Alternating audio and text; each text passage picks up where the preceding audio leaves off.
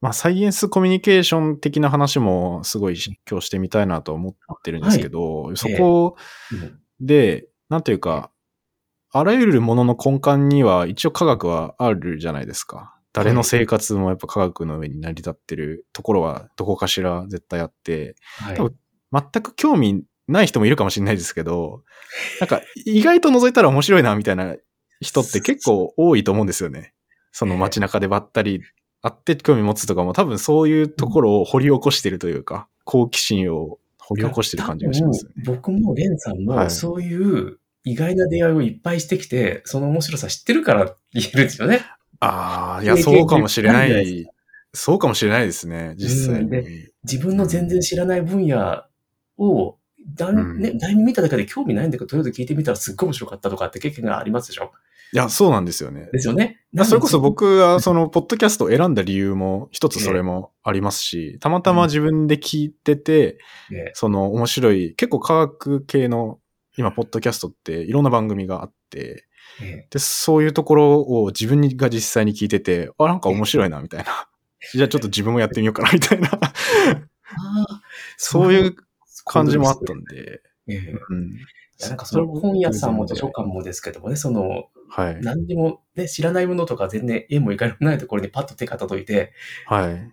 触れられる環境を提供するってなんか大事だなというふうには思いますよね。そうですよね。なんか、うん、そこの出会い学校とかでそういうイベントをやったりするところもあったりはするじゃないなんかそういうのもすごい、うん、そういうのもいいなってめっちゃ思うんですけど、最終的にはやっぱりそういう大人も楽しめるし、で、子供も楽しめて、その子供がまた成長した時に、みたいな、そのいいサイクルができればいいのになっていうのはすごい思ってて。ええ、そういうのやりたいですよね やりたいですね。まあ、あの、うちはまあ一応大人向けですけども、背伸びをして入ってくる人は大歓迎なので、はい、学生でも小学生でも、あのね、親に無理やりこう連れてきてもらってとかっていう人は全然 OK ですし。うんうんうん。えーそうですよね。別に年齢制限はないというか。そうね。あの、18歳未満親同伴でってお願いはしてますけど、問い合わせあった時は。はいはい。お酒が出ればなんですいません、そのようにって言って、はい。来てもらって、で、先生に話がしたい中学生が来たりとか、言う人は、あることもありますね、多分ね。あよかったなと思います、確かに。そうですよね。そこ、まあ、ただ、一方でそこの大人向けとか子供向けみたいな感じになってくると、はい、その伝え方も変わってくるかなってすごい思ってて。そうですね。そこが、はい、その、まあ、サイエンスコミュニケーションって一言で言ったら、それはそうかって感じなんですけど、その中でも、どこまで噛み砕くかというか、はい。そこがすごい重要なんじゃないかなって思ってて、うん、今までどうですか？いろんな、ね。興味を持たせるっていうのを、はい、あの、吉本工業の黒ラブ教授。あ、はいはいはい。あ、ポッドキャストやられてますよ。黒ラブ教授さん。はいはい。で、その会をやったことがありまして、はい、はい、その人の自分ごとに、で、感じられるような、わかるようなものの例えだったりとか、そういうものを込んでいくっていうのも一つのテクニックなんで、うんうん、年齢層とかによって、その例えはやっぱり変わってくるじゃないですか、その、そうなんですよね。わかることが。響くかっていう、ね、はい。ところですよね。はい。その、どの業界にいる大人かも違ってくると思いますし。うん。なんで、確かにそこは違いますよね。で、だから物、ね、物とかがあるといいんですよね。はい、現物とかがあるとみんなそれ手で持って触って回してっていうことをやるんで、隕石、これ隕石です、どうぞって、えー、って言って回してくれるとかね。どこどこで取れたこういう由来の石ですとかね、そういうのだったりとか、うんうん、はい。昆虫の標本ですとかってものがあると、もう全然みんな同じ面のキラキラ感でこう見てるわけですけど。確かに体験を提供できるところはやっぱ大きいっすよね。現リアルイベントはそれができるっていうね。いやー、そう、なんかリアルイベントみたいなのもなんかやってみたいな、みたいなのはすごい思うんですけど。ぜひやってください。言っていただければサポートしますんで。あ、本当ですか？ノウハウ的なものは何にも包み隠さず、すべて皆様にあ、そうなんですね。はい、あ、もう聞いてらっしゃる方も聞いていただければ、あの、直接問い合わせをいただければいくらでも。うん、いや、なんかもし聞いてる人でそういうのあったら、はい、ぜひぜひ問い合わせてほしいですけど、はい、まあ、あとは、そのサイエンス、さっきサイエンスコミュニケーション協会みたいなものがあるっていう話だったんですけど、なんかそれは、まあなんかどういうものなのかとか。ああ、えー、っとですね、年会費を払うと入れます。めっちゃシンプル。で。で、えっ、と、サイエンスアゴラとか、ああいうのも関係かな、はい、聞いたことありますね、うん。もうそうですし、まあ、あの、いろんな分野の方、まあ、博物館とか学芸をされてる方もいらっしゃるし、一般の人でサイエンスコミュニケーションやってみたいっていう方もいらっしゃるし、うんうんうん、仕事の関係でみたいな方もいらっしゃいますけども、うん、あの、うん、ちゃんとした大学の先生もいらっしゃいますし、もちろん。うん学会にこれからしていきたいな、なんて話はされてました。で、年会があったりして、で、こういう活動をして、えー、サイエンスコミュニケーション活動しましたっていうのを発表したりとかっていうような場ですね。へえー、あ、そういう場があるんですあと、養成講座があって、講座を受けると一応認定のコミュニケーターみたいなのもできますし。うん、うん、うん。えー、そこはなんかもう資格みたいな感じってことですよね、まあ、サイエンスコミュニケーター。ね、あの、サイエンスコミュニケーターっていう資格自体は本当はなくって、ただ認定サイエンスコミュニケーターみたいなのはあったりするんですね。はいはい。で、北海道大学のコステップで卒業しましたとか、日本科学未来館で、えー、その、受けまして、取りましたみたいな方もいらっしゃるし、ただ、うん、なんて言うんでしょう、その資格がないと何かをしちゃダメみたいな教員免許みたいなものではないので、うんうん、えー、あの、名乗ってしまえばできますっていう。あ、そうなんですね。なんか、ノー、この間ノーベル賞の発表とかがあって、そのノーベル賞生解説みたいな番組とかを科学コミュニケーターの方が集まってやられてるのを、なんか一応僕も見てて、はい。いや、すごい面白いなと思ったんですけど、結構、結構いっぱい科学コミュニケーターの方バーッと集まって、もうその場でわーって調べるみたいな すごいなと思ってたんですけど。そういう方たちが集まってるっていう教会ってことですよね。そうですね。はい。えー、えー、面白いな。なんか。はい。ぜひご入会を。そう、なかなか、ええ、こう、こうやって個人で活動してる方も結構いらっしゃるんですかね。うん、そうですね。あの、横のつながりってあんまりなかったりするんですけども、こうやって知り合ったりとかね、いうのでで、一緒にやりましょうかとかね、いうことはありますけれどもね。はい。いや僕も完全に思いつきで始めてるんで、これ。思いつきで始めて、やってみたら意外と、まあ今日こうやって酒井さんにゲストに来ていただいてますけど、はい、まあ、そういう活動されてる方結構いっぱいいるなって思って、今までちょっと気づいてなかったなっていう思うところがすごいあるんですよね。うん、ぜひね、そういう方と繋がっていろんなね、企画が盛り上げていけるといいかなと思ったりもするんですけども、ぜひぜひ。えー、そうですよね。うん、一回、これ、この番組の、はい。その前の方に海洋微生物のお話をしてくれた、はい、あの、ちょっと聞きました。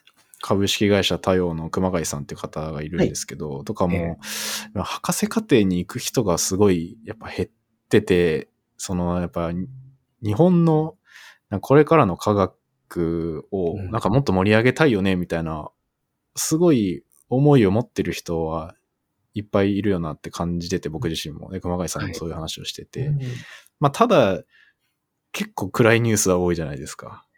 今の世の中的には。ね。うん、人材流出だとか。ねあの予算がないとかね。お金がないとか。とかね。お金がないとか、お金がないとか、お金がないとか。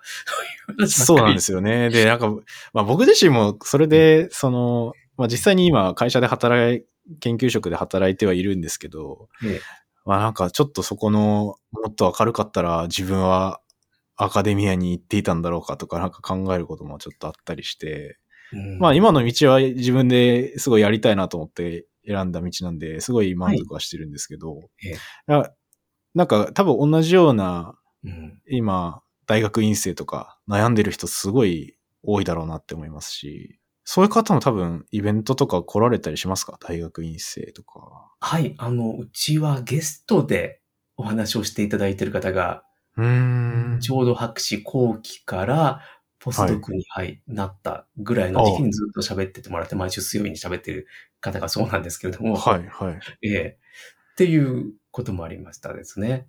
うん。はや、まあ大学院生でそういう活動してるのは本当すごいなって思うんですけど、個人的には自分は全然もう自分の実験とかで手一杯だったんで。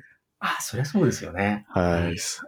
僕もバイトと実験で手一杯だった気がします。あ、そうですね。バイトしてたの。生活費もあって。いや、ですよね。大変ですよね。いや、そうなんですよ。生活費もあるんで、みたいな。そうそう。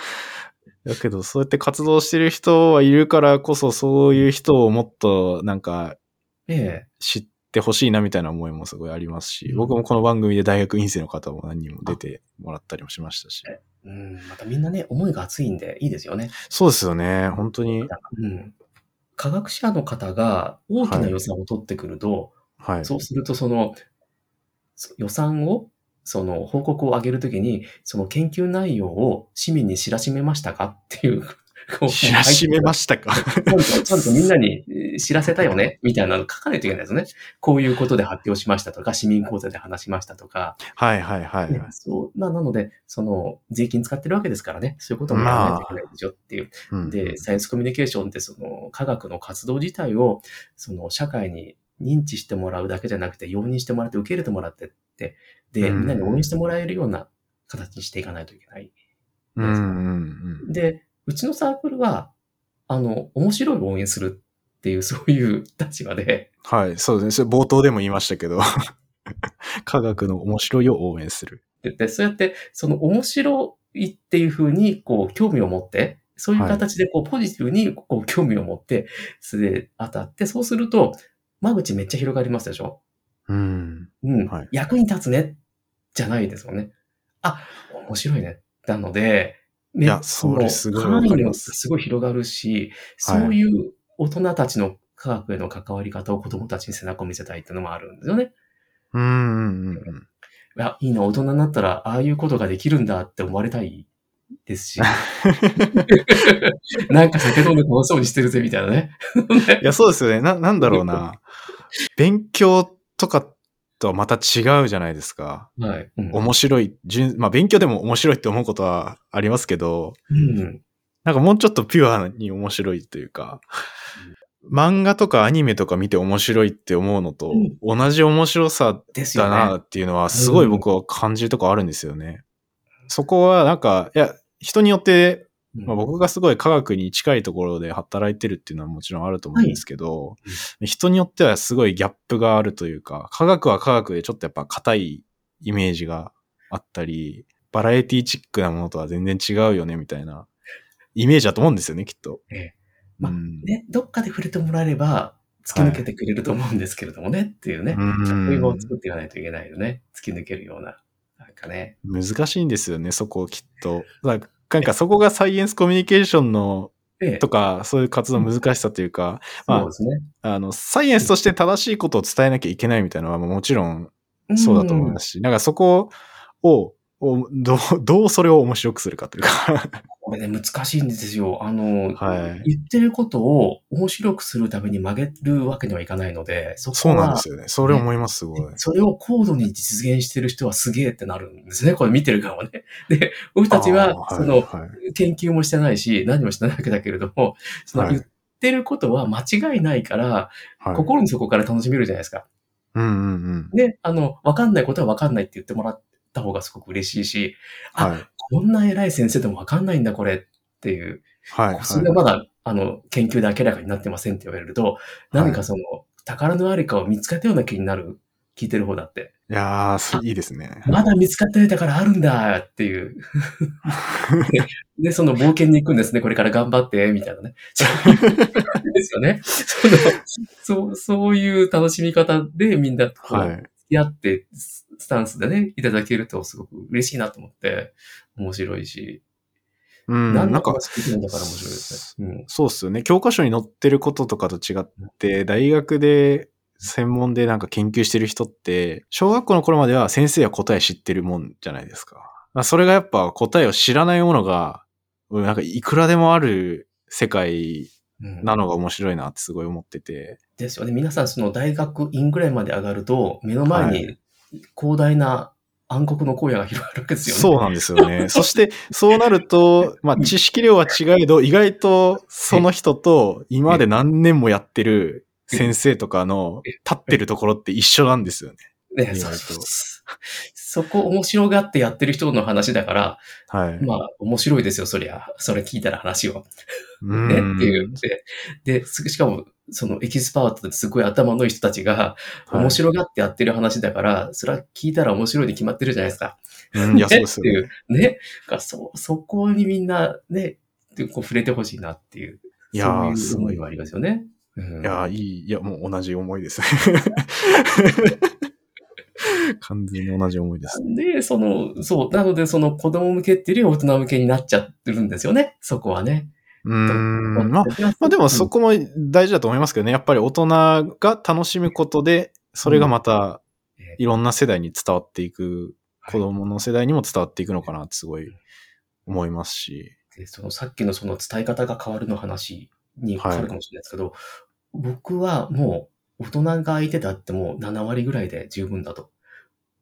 もう3割ぐらいわかんないところがあってもいいですから、うん。はい、先生が話したい、もう俺話し切ったわあ、話したぜっていう、なるように話してくださいっていう話をして多少難しくてもいいくて、今、はい、なんかわかんないけどすっごい楽しそうが伝わるので、そこで行きましょうっていう話をして、うん、ああ。してもらって。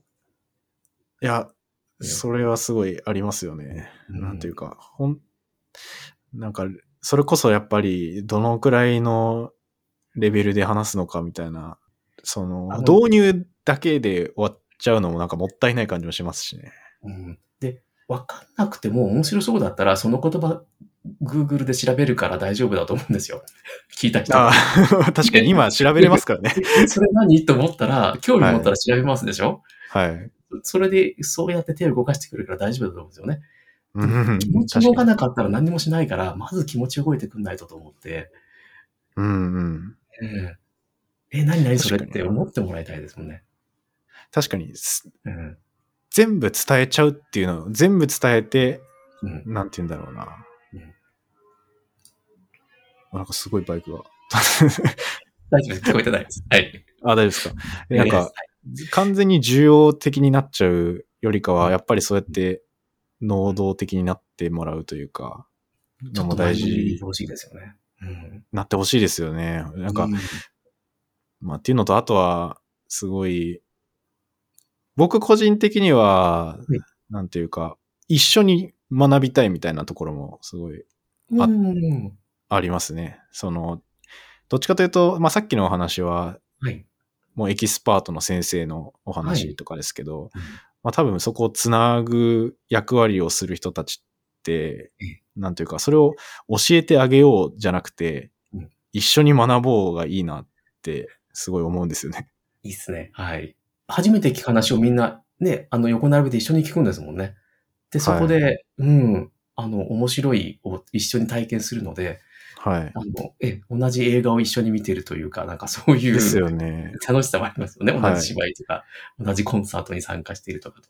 うん。なんか人によってだからたまたまこの分野はちょっと詳しい人が、はい、まあちょっとわからない人に伝えたりとか、まあ人によってやっぱ知ってることってもう多種多様じゃないですか。まあ、うん、なんかそこをなんか多分サイエンスコミュニケーションの難しいところの一つにそういうこともあるかなと思ってて、その、はい。うん、なんか別に教えられなくてもいいよって思っちゃう人もいるんじゃないかなって、個人的には思ってるんですよね。ね、あの、うん、その確かに、そのテーマによってお客さんの入りが違うっていうのがあって、はい、医療テーマだと割と自分ごとなので集まったりするんですよね。確かに自分の体のこととかですね。健康、病気、あと精神医学だったりすると、はい、わーっと人が集まったりとか、美容に関わることだったりすると、はい、綺麗なお姉さんがいっぱい来たりとかするわけですよ。なので、やっぱり、その自分に何かその引っかかりが、服があるって大事かもしれないですね。うん、いや、そうですよね。まあでも、完全にフックないというか、まあ、何かしらフックはどどの分野にもありそうだなとは思いますけど。うん、で、なのでそのフックだけ用意してあげようというのは心がけてはいます。誰にかかるかわかんないけど、ね、ええ。これをどうしたら、その、誰かの心に引っかかるかなと思って、うんうんうん、嘘にならないように気をつけながら、ギリギリの線を狙って、んですけど、結構、ええ、広げるというか。広げますね、もう。で、ですよね、でも始まってみて、あ、しまった、今日話違うってこともあって。あ、そうなんですか。で、で、しょうがないんで終わった後、いや、今日は意外にもいい話が聞けましたとか、おなんか、そういう。を図ろうとするんですけれど、はいはい。あの、もっと抽象化されて高い次元に行きましたねとか、もっと具体的に役に立つようなこと書いておいて、はいはい、そうなったねっていう。みんな、その、なんて言うんだろう、宇宙に目が向きましたみたいなね、ぐらい、その、宇宙とか難しそうですね。なんか。宇宙難しい。うん。とか、もうそのテーマによって、その、はい、その時に参加したたちは次回こんな話が聞きたいって言うと盛り上がるんですけども、それを、それ以外たちも 引っ掛け、引っ掛けっていうかそうね、引っかかるような、あ、それ面白いねって言ってもらえるような何かを伝えないと来てもらえないので、新しい人がそこに。うん、そうですよね。なんか難しいですね。そう。だから宇宙とかもなんか、なんていうか、ね、本当のガチの宇宙の研究になると、結構、ね、なんか聞くだけだと抽象的だったり、自分の生活とめっちゃ、なんか、離れてるじゃないですか、やっぱり。えー、なかなかないなって。やっぱり宇宙好きの人が集まりますね、宇宙テーマやった時はね。ああ、やっぱりそうですよね。宇宙の、うん、全部で54回やったんですけども、やっぱり宇宙の。54回すごいな。54回シリーズが。すごいイベントですね、それ。